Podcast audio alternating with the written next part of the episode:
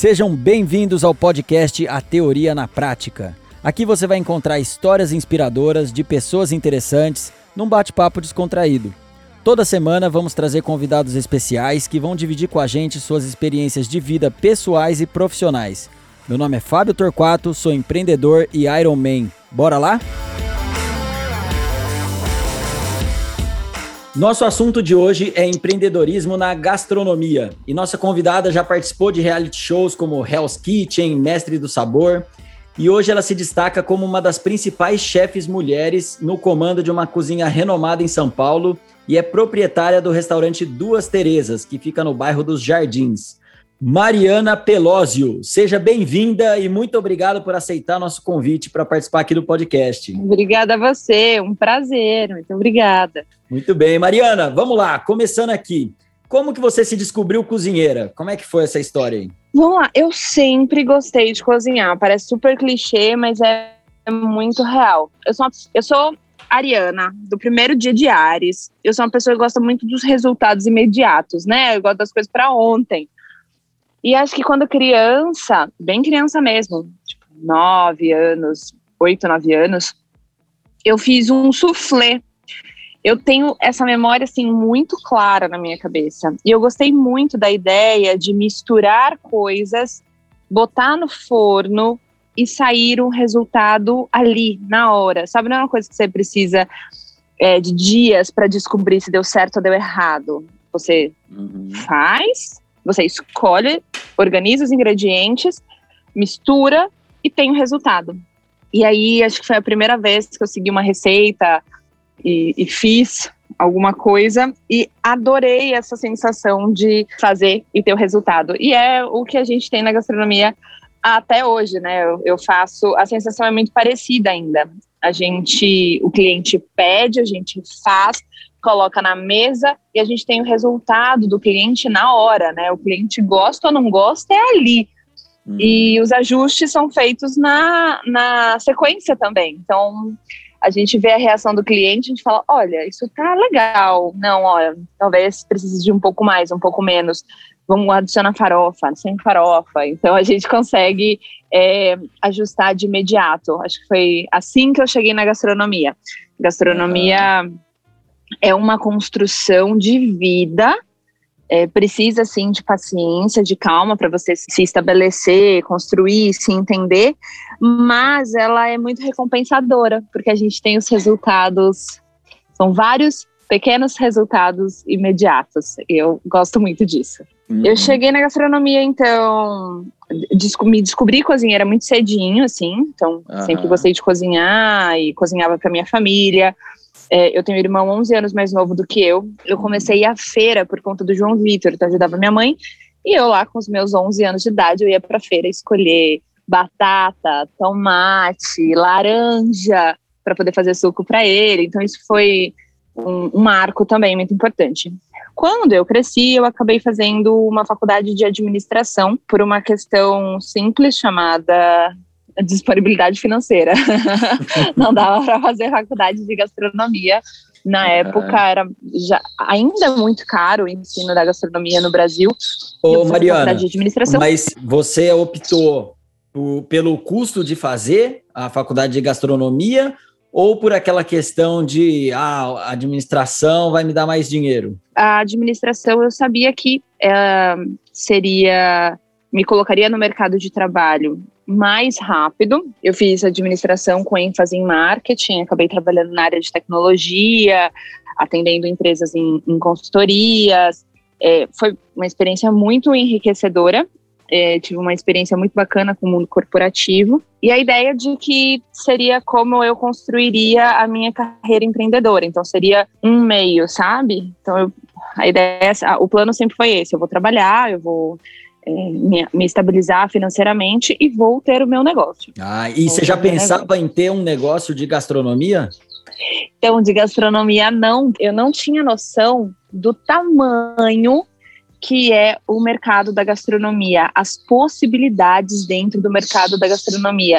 Então, não, eu não, eu não achava que eu iria empreender na gastronomia, porque, por ironia, eu não queria ter um restaurante. É mesmo? é. eu, eu não queria ter um restaurante. Eu falava assim, não, não, restaurante não. Eu acho que é. é eu vi a rotina de uma cozinha, é uma rotina estressante. Então, você, você empreende realmente 24 horas por dia. Real, você dorme empreendendo, não tem como. Eu achava que não era para mim. Falei assim, nossa, eu não vou dar conta disso. Só que a vida foi levando e eu vi que isso era o que eu mais queria fazer. Então, foi aí que eu cheguei. E como que foi você largar, largar a profissão que você estava seguindo para ir para gastronomia? Que momento que você fez isso, de, tomou essa decisão? O momento de eureka, assim, eureka. Exato, é, é. Vamos, vamos decidir. Foi assim, eu estava eu tava trabalhando numa empresa de software, então eu fiquei na área de, de tecnologia e consultoria, e estava muito insatisfeita, muito insatisfeita. E a empresa onde eu estava estava com uma puta briga de sócios. Uhum. E eu era gerente da, da, da parte comercial e estava, sabe assim, um momento desgastante de, da empresa. Eu estava, lembro até hoje, estava eu e meu marido num posto de combustível esperando o carro ficar pronto, a gente tinha mandado o carro lavar. Estamos nós dois sentados assim e foi ali o momento eureka. E eu conversando com ele porque eu precisava voltar a estudar. Eu já tinha me formado e eu queria fazer uma pós-graduação, eu precisava me especializar em alguma coisa, eu estava muito insatisfeita. E meu marido que falou, na, naquele dia, ele falou assim: você não larga tudo? Aproveita agora, sabe? Nesse momento, sai e vai estudar gastronomia. Eu olhei pro cara dele, assim, sabe? Tipo, será? Ele falou: é o que você quer fazer, é o que você gosta, você se dá bem. Vai! Ele falou assim: no máximo que vai acontecer é você ter outra formação. Você precisa estudar mesmo, você quer voltar a estudar. Aí eu peguei o celular e fui ver onde tinha vestibular, porque eu queria estudar. Eu não queria ir para, eu não queria entrar sem ter passado por uma faculdade. Eu acho muito importante a, uhum. a parte acadêmica, enfim. Eu abri o celular e era o último dia de inscrição para o vestibular no Senac. Aí me inscrevi em vários vestibulares, prestei pelo menos umas três faculdades fui conhecer os campos e acabei escolhendo o Senac por atendimento de um professor.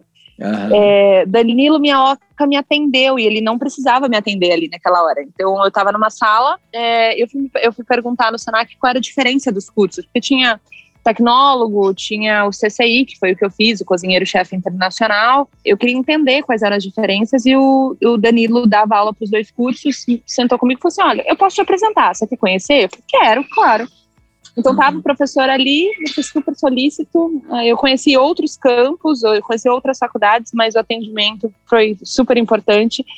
E eu amei ficar no Senac, fiz uma pós-graduação depois no Senac também. É, muita gente às vezes começa o negócio porque elas são bom em alguma coisa, na parte técnica, mas elas não têm o conhecimento em gestão de negócios. Isso é uma dúvida que eu tenho. A profissão de chefe, quando você fez essa, os estudos, ele te prepara para a parte técnica e também para a gestão do negócio? Ou é mais a parte Não. técnica? nada, nada. Essa, esse é um dos gaps das faculdades de gastronomia hoje, gente. Qualquer universitário que me liga para falar assim, você pode responder uma pesquisa para um trabalho, me ajuda num TCC, eu atendo todos. Acho que a, a gratidão ao Danilo, que me atendeu lá no Senac. Uhum. Eu sei o quanto isso foi importante para mim, eu atendo todo mundo que me pergunta, que me pede hoje para um trabalho de faculdade. Mas a faculdade não te entrega ferramentas suficientes para você sair e gerir o seu negócio. Sai todo mundo muito iludido. E nem. E daí você pode perguntar para qualquer chefe. Você não sai da faculdade também com capacidades técnicas absolutas. Não tem como. Não tem como. Você tem que ter experiência, você tem que, você tem que ter horas, é, quilômetros rodados com a barriga no fogão. Não tem outro jeito. Por isso também eu tive experiências com pessoas é, que foram meus chefes, que trabalharam comigo, em que eu estava na equipe e que não tinha nem o segundo grau completo. É, muito menos a faculdade, e que sabiam assim, anos, luz de experiência a mais do que eu. Então, faculdade não é garantia de nada. De nada, de nada, de nada. Muito menos para quem quer empreender. Desculpa jogar areia no sorvete de quem vem aí. Não, mas é verdade. É, a escola, a gente fala que o ensino em geral, ele te ensina a parte técnica, né, mas das coisas. E até eu até te, estendo essa pergunta para a administração. O que você aprendeu na faculdade, na prática, quando você montou o negócio, o restaurante, foi diferente? Completamente diferente, né, gente? O dia a dia, é, parafraseando o criolo, né, é, o mundo real não é o rancho da pamonha. É, não, não, não tem. Você sai da faculdade com várias teorias. Então, você, você aprende a calcular juros. Ah, é lindo. Então, a sua empresa vai precisar de um empréstimo e você vai calcular os juros assim, qual que é a melhor forma. Só que ninguém te ensina que no meio disso você tem um funcionário em licença, o inox encareceu por conta do dólar que subiu, processos tributários para cumprir, mudou o governo. Ninguém te prepara para isso. Você não para a vida real, que não é o rancho da Polônia, ninguém te prepara. Ninguém te prepara. Então, é, é correr atrás, é correr atrás mesmo todos os dias. De, de, ler, de se informar, de, de, se informar de todos os assuntos. Eu acho que hoje tipo, não tem como você, é, ah, eu, eu quero ser chefe de cozinha, então eu vou engolir o mundo da gastronomia fique à vontade, mas se você não souber como que a alta do dólar impacta na hora que você for comprar uma peneira, porque a peneira é feita de inox, você não está preparado para isso, porque você vai esquecer de colocar aquele custo na sua planilha. Então, o, o, no final do mês não vai bater e você não sabe por quê. E foi por conta de uma peça do liquidificador que você comprou. Tem muita coisa que influencia, né? E Mariana, você começou então a empreender aí na gastronomia. Você começou com uma tapiocaria num trailer lá no Vila Butantã. E hoje você está uhum. com o restaurante Duas Terezas nos Jardins. É um salto bem grande. Quais foram aí os, os seus principais aprendizados nesse caminho? Exato. Olha só, na verdade foi assim. Primeiro eu queria dizer para todo mundo que nada se perde. Tudo que você aprende na vida, nada se perde. Zero, zero. Nada se perde. Você usa tudo. Eu saí da, da área que eu estava, na administração, na tecnologia, enfim. E quando eu comecei a empreender, é, eu comecei a fazer pequenos eventos. Então eu fazia batizado, eu fazia pequenas, pequenas reuniões e fui usar o que eu sabia do mundo corporativo para atender o mundo corporativo. E eu falava o, o corporativez, uhum. que muitos chefes tinham dificuldade. Não sabiam falar o corporativez. E eu comecei a atender empresas para catering. Então eu levava café da manhã, almoço, café da tarde, jantar para executivos em empresas. E eu fui descobrindo o que eu queria fazer na prática. Eu comecei a ver que quando a gente chegava nos, nas empresas para um almoço, por exemplo, a reação das pessoas quando viam duas Terezas era falar o seguinte: Oba, hoje tem comida de verdade. Foi o outro momento de eureka, é isso que eu quero fazer realmente. Porque as duas Terezas são as minhas avós, então o meu cardápio sempre foi inspirado nessa comida afetiva, de receitas familiares, de receitas é, muito. uma parte italiana e uma parte do interior de São Paulo e uma parte nordestina muito forte. Esse é o sotaque que tem o meu, o meu cardápio. Uhum. É, eu tinha ideia que eu queria fazer isso, mas a reação das pessoas, toda vez que a gente chegava e montava o buffet, as pessoas falavam assim: ah, hoje tem comida de verdade. E a comida de verdade para as pessoas era o que a gente trazia: arroz, feijão, farofa, picadinho, carne seca, batata, batata assada. Então eu comecei a ver que isso fazia super sentido, principalmente em empresas multinacionais que queriam apresentar a cozinha brasileira para os gringos, longe da feijoada. Não queria apresentar a feijoada. Eles queriam apresentar o que a gente come, né? Foi, eu, eu fui indo com esse, esse tipo de, de serviço. Em 2015, eu participei de um reality show. E depois que eu saí do reality show, eu saí em terceiro lugar. Eu não ganhei um real. Ganhei uma experiência muito bacana e uma exposição na TV que dura 15 minutos. A fama dura 15 minutos. Uhum. Então, até o programa passar, eu tive mais ou menos uns dois meses até o programa começar. Então, eu comecei a ligar para todos os meus fornecedores e buscar apoio.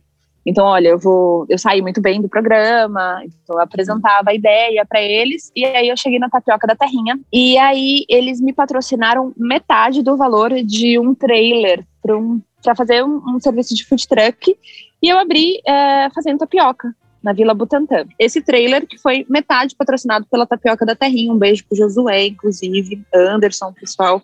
E no início de 2016, a Vila Butantã abriu a parte de containers. Então, e era uma ideia super disruptiva aqui no Brasil.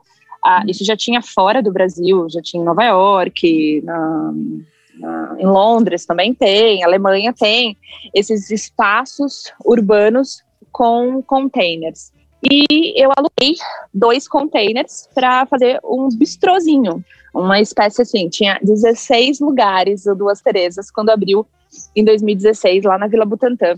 Uhum. E eu falei, ok, vamos ficar por aqui, eu vou manter um food truck lá embaixo, e aqui em cima a gente tem, eu tenho a possibilidade de colocar alguns pratos do que eu queria fazer. Em março de 2017, a gente já não comportava com 16 lugares, era impossível. E aí a gente dobrou de tamanho, foi para 32 lugares dentro da Vila Butantã também, que continuou uhum. pequena para gente.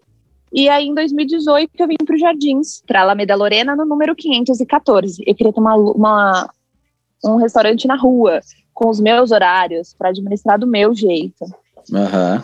E ficamos aqui até o início da pandemia. Quando começou a pandemia, a tá. minha previsão foi que a nossa economia seria retomada em abril de, 2000, de 2021. Uhum. E eu estava redondamente enganada, mesmo que a minha previsão fosse, naquele momento, pessimista. Em setembro do ano passado, a gente reabriu com no novo endereço, na Alameda Lorena 672, que, for, que é o lugar onde a gente está agora. Chegou a Baden-Baden para patrocinar a nossa área externa, foi super importante o apoio deles. É, uhum. E aqui nós estamos, nesse momento. De setembro para cá, a gente sofreu mais três fechamentos. Então a gente também recebeu muita raiva da opinião pública, porque colocou o nosso setor de bares e restaurantes como grandes vilões da pandemia, uhum. enquanto nós é, vivemos acho que os piores momentos, os piores momentos. A gente teve fechamento de restaurante de 50 anos em São Paulo, perdeu casas, casas emblemáticas. Não é só a economia voltar que a gente vai recuperar, a gente perdeu parte da nossa história dentro de uma cidade, principalmente na cidade de São Paulo, uma cidade em que a gastronomia faz parte da cultura. Exato, é muito triste, né? Quando a gente fala de alta gastronomia, você, você acredita que ainda seja um ambiente dominado pelos homens? É um fato, não adianta você me perguntar assim, qual é a sua opinião. Tipo, eu não preciso ter uma opinião sobre isso, isso ainda é um fato. E é uma construção não só dentro da gastronomia, né, gente? É uma construção, por mais que as pessoas. É, é muito interessante quando eu abordo esse tipo de assunto, as pessoas falam para mim assim: ah, não concordo. Eu falo assim, não, não, importa se você concorda ou não concorda comigo. É número, gente. Pega uhum. aí. Aí pega histórico, pega todos os reality shows. Conta quantos participantes são homens e quantos participantes são mulheres e quantos participantes homens vencem. Ah, não é só a alta gastronomia que é dominada pelos homens, mas obviamente, se você pegar o Guia Michelin, se você pegar o Bibi Gourmand, quantos restaurantes eh, chefiados por homens e chefiados por mulheres estão premiados. Se, você, se a gente for ver na cozinha comum, na família tradicional, aquela praticada em casa mesmo, é dominada por mulheres. E é. aí, por que que na alta gastronomia acontece o contrário? Porque o serviço doméstico é feito para mulheres. Acessos ao mercado de trabalho é ontem, foi ontem. Então, ah, mas minha mãe sempre trabalhou maravilhoso. Que bom que sua mãe sempre trabalhou, mas ela sempre teve as mesmas condições, ela sempre teve a, a, a mesma, as mesmas oportunidades. Não, não teve, porque para o homem é natural. A mulher, para estar no mercado de trabalho, ela tem que fazer um esforço sobre-humano. Daí você não, imagina, precisa, gente, a gente amamenta, a gente pare, a gente engravida, e daí não tem outra opção. Não tem outra opção. O homem não pode fazer isso. O mercado de trabalho ainda não está preparado para receber as mulheres. Isso está, mas muito no início, muito engatinhando. Mesmo a gente tem evoluído muito na gastronomia hoje, ainda é um mundo machista, ainda é um mundo dominado por homens. E daí, mesmo que as pessoas falem para mim assim, ah, mas é porque mulher é mais frágil, mas a gente não aguenta carregar caixas. Meu restaurante hoje, o meu serviço de salão, por exemplo, só tem mulher. Uhum. E a gente precisa botar as mesas para fora, a gente precisa subir com caixa, a gente recebe os fardos de refrigerante, mas é dominado. Hoje eu ainda tenho fornecedor que procura o chefe do restaurante. Eu ainda tenho cliente que fala comigo para elogiar, por exemplo, um fato real. Assim, Adorei uhum. essa sobremesa, me dá os parabéns pro chefe. Eu falo, sim, claro, sou eu. Ô, Mariana, eu tava, eu tava conversando esses dias, é, numa outra, num, entrevistando uma outra pessoa, a, não sei se você conhece a Marina. Marina ela trabalha, Bortoluzzi, ela trabalha com arte de rua. E ela estava falando desse ambiente também da arte de rua que é dominado por homens, e, enfim, como acho que a maioria dos, dos setores, né? E ela e ela estava me contando de alguns movimentos para incentivar a participação de mulheres. Na gastronomia tem alguns movimentos nesse sentido também? Tem, tem, tem movimentos é, começando. É, a gente tem um apoio de. Primeiro que a gente tem chefes que desbravaram isso antes, né? Eu sempre falo assim, eu tenho um caminho para trilhar porque outras mulheres vieram antes de mim e caminharam este caminho antes. E que são mulheres que nos dão muito apoio. Na Coelha, Daniela Dawi, Helena Riso, Heloísa Bacelar, Madu Melo, são mulheres. A Madu tá, é, é, minha contemporânea, assim, já está na minha, na minha idade, mas a Ana Luísa Trajano, são mulheres que desbravaram isso, enfrentaram isso. Né? A gente tem um grupo de, de mulheres que nessa pandemia acho que foi o que me deu muita força para aguentar, que são das cozinheiras do Brasil. Ah, que legal. Então, da, da, gente se, se ajudando de vários lugares do Brasil para a gente dar conta desse tranco todo. Muito bom, muito bom. E Mariana, queria que você contasse um pouco, porque você participou de um reality show e parece que você foi gostando da coisa, aí participou de mais um e agora parece que tem mais um chegando. Queria que você contasse aí como é que surgiu essa oportunidade de, de, participar a primeira vez e como é que é participar desses programas, a pressão, porque a gente vê aqui pela TV e parece ser muito difícil. É isso mesmo? É muito difícil. O primeiro reality show que eu fiz foi o Hell's Kitchen. Eu, eu gosto de contar assim, para todo mundo entender como qual, é o tamanho da pressão. Hell's Kitchen eu fiquei confinada durante 28 dias e emagreci 4 quilos. Foi uma um, pressão com spa. É, foram 28 dias, eu perdi 4 quilos. Foi tenso, muito tenso. E eu cheguei lá por indicação, é, todo mundo me marcando nos posts, falando para eu me inscrever, e eu meio relutante, assim. Então foi indicação bastante de gente que já me seguia tal. O casting do programa entrou em contato, eu fiz a inscrição, passei pela seleção, passei por prova de seleção, por entrevista de seleção, por todas as etapas e fui aceita no programa. A experiência é incrível, principalmente se você tem um olhar empreendedor. É, a organização, a necessidade de você ter um cronograma para que as coisas aconteçam, a quantidade de pessoas trabalhando para que o programa dê certo, né? Não, é, não é só câmera e, e gente, e participantes. É, é produção, é maquiador, é casting, é diretor, é co-diretor, é contra-regra. É, é muita gente, muita gente para dar conta. Depois fui para um programa da Globo, muito mais leve, que foi o Mestre do Sabor. A produção da Globo, muito sensacional. E também, entrar no Projac, ver como as coisas funcionam, desde a, do carro que te busca no hotel até você começar a gravar. A organização da Globo é surreal. Por isso que tanta coisa funciona por lá. Programa muito mais leve, é uma competição muito mais leve também. E uma delícia também de participar. E por fim, tem uma participação nova agora. Minha participação acontece agora em julho, no Mestre da Sabotagem.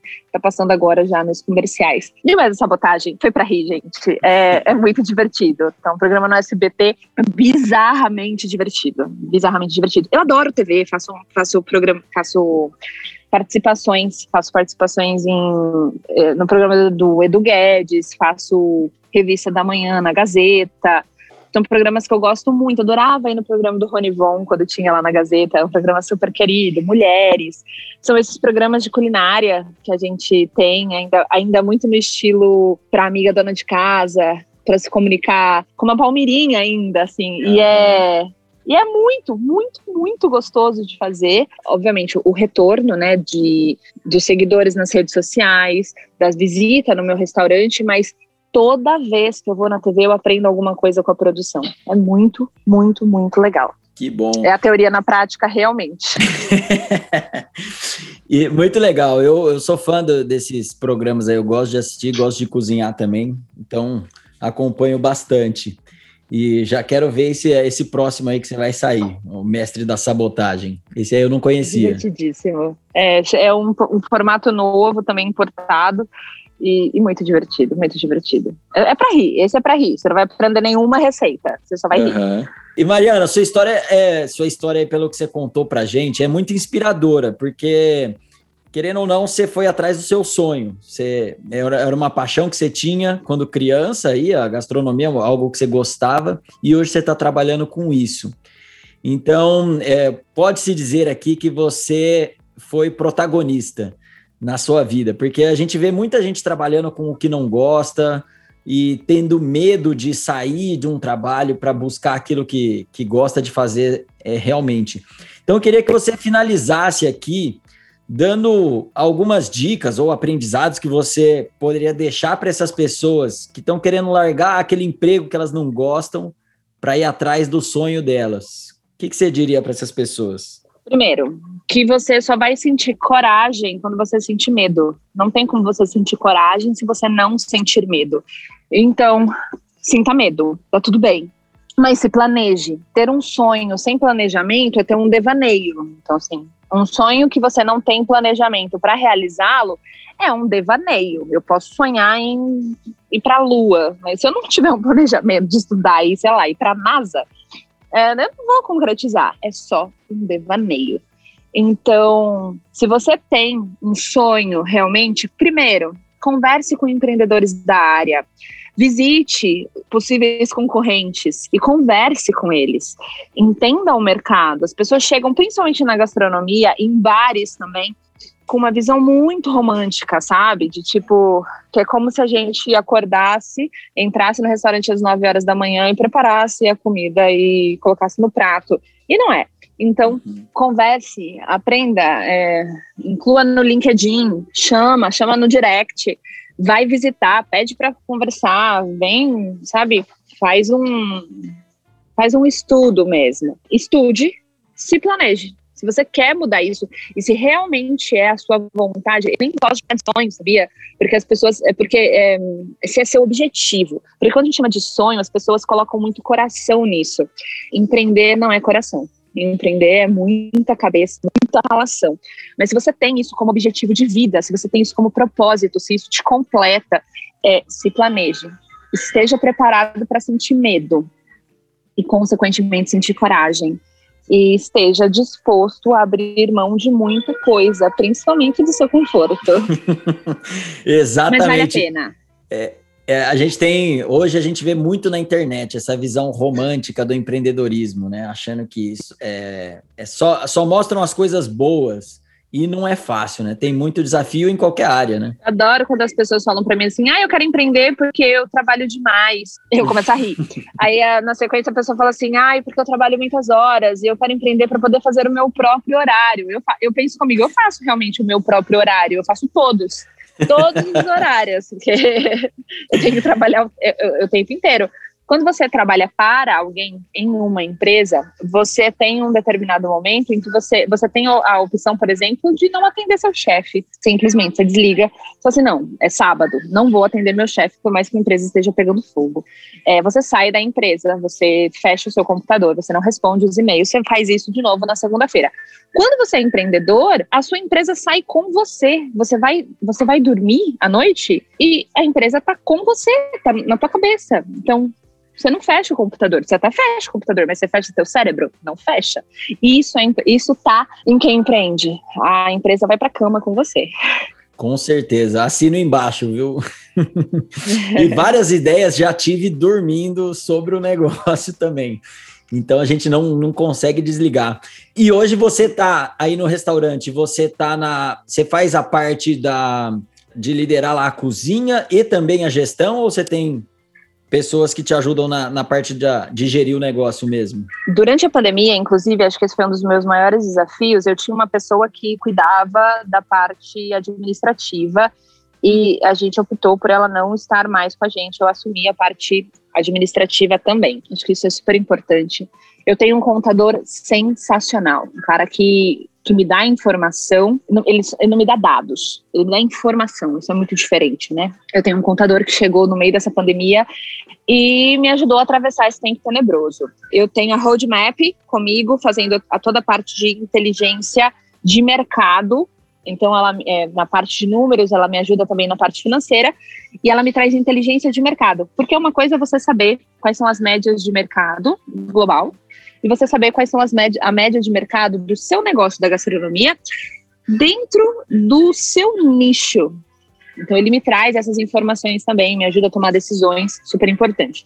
Eu tenho uma equipe que eu treinei e continuo treinando, muito sensacional. Eu tenho um subchefe hoje, o Andrews, o, Ale, nosso Ale, a gerente do restaurante, que é a Flávia, e uma bartender sensacional, também se destacou demais nessa pandemia. Então eu tenho uma equipe também que me ajuda bastante. Mas hoje, por exemplo, o comercial do restaurante, quem faz sou eu.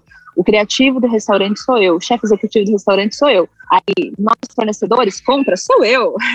É, o marketing sou eu, eu só vou trocando de, de crachá. Eu só vou trocando de crachá. Mas aí a gente vai contando com outras pessoas, né? Empreender também é saber contar com outras pessoas. Você não vai ser 100% em todas as áreas. Não adianta. Se eu quiser fazer a contabilidade da minha empresa, eu até faço, mas o Marcos faz isso muito melhor do que eu. Para que eu vou querer fazer a contabilidade? Eu preciso entender, eu preciso saber o que está acontecendo, mas o Marcos faz isso de forma excelente. Eu tenho uma assessoria de, impre de imprensa, eu tenho uma assessoria de imprensa, que é a Mick, Mick Malca, a Thelma, que também é muito excelente.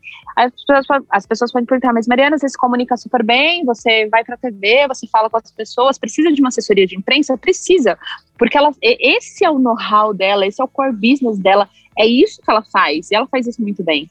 Então eu tenho pessoas para. Eu gerencio o meu negócio. Hoje sou eu quem faço toda a gestão do meu negócio, quem sabe os custos do meu cardápio, quem faz as receitas, mas eu conto com outras pessoas especializadas em suas áreas e isso faz total diferença no meu dia a dia. Muito bem, concordo, porque aquele empreendedor que quer fazer tudo não dá.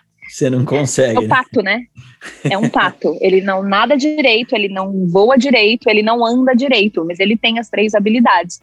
Ele Exato. voa um pouquinho, ele anda um pouquinho e ele nada um pouquinho. Isso mesmo. Ô Mariana, e quais são aí as redes sociais do restaurante, sua, pra você deixar aqui para o pessoal acessar? Vocês encontram a gente em todas as redes sociais por Duas Terezas, é, D-U-A-S, Terezas com Z, e Mariana Pelósio. Mariana Pelósio e duas Terezas em todas as redes sociais. Do LinkedIn ao Instagram. Vocês encontram a gente por lá. Muito bem. E o restaurante fica na Alameda Lorena. Qual que é o número? 672. 672, em São Paulo, hein, gente? Paulo, tô no Jardins. Muito bem. Mariana, muito obrigado pela sua participação. Gostaria de desejar muito sucesso para você aí. Espero que retome 100% das atividades o quanto antes. E em breve estarei visitando aí também para almoçar aí no Duas Terezas. Muito obrigado, Mariana. Por favor, vai ser um prazer. Tá todo mundo convidado. E já vou deixar aqui desconto eterno. Quem quem vier e falar que escutou a gente aqui no podcast Teoria na Prática, já tem 10% de desconto. Opa, maravilha. Muito bem. Obrigado, Mariana. Um grande abraço. Obrigada. Tchau, tchau.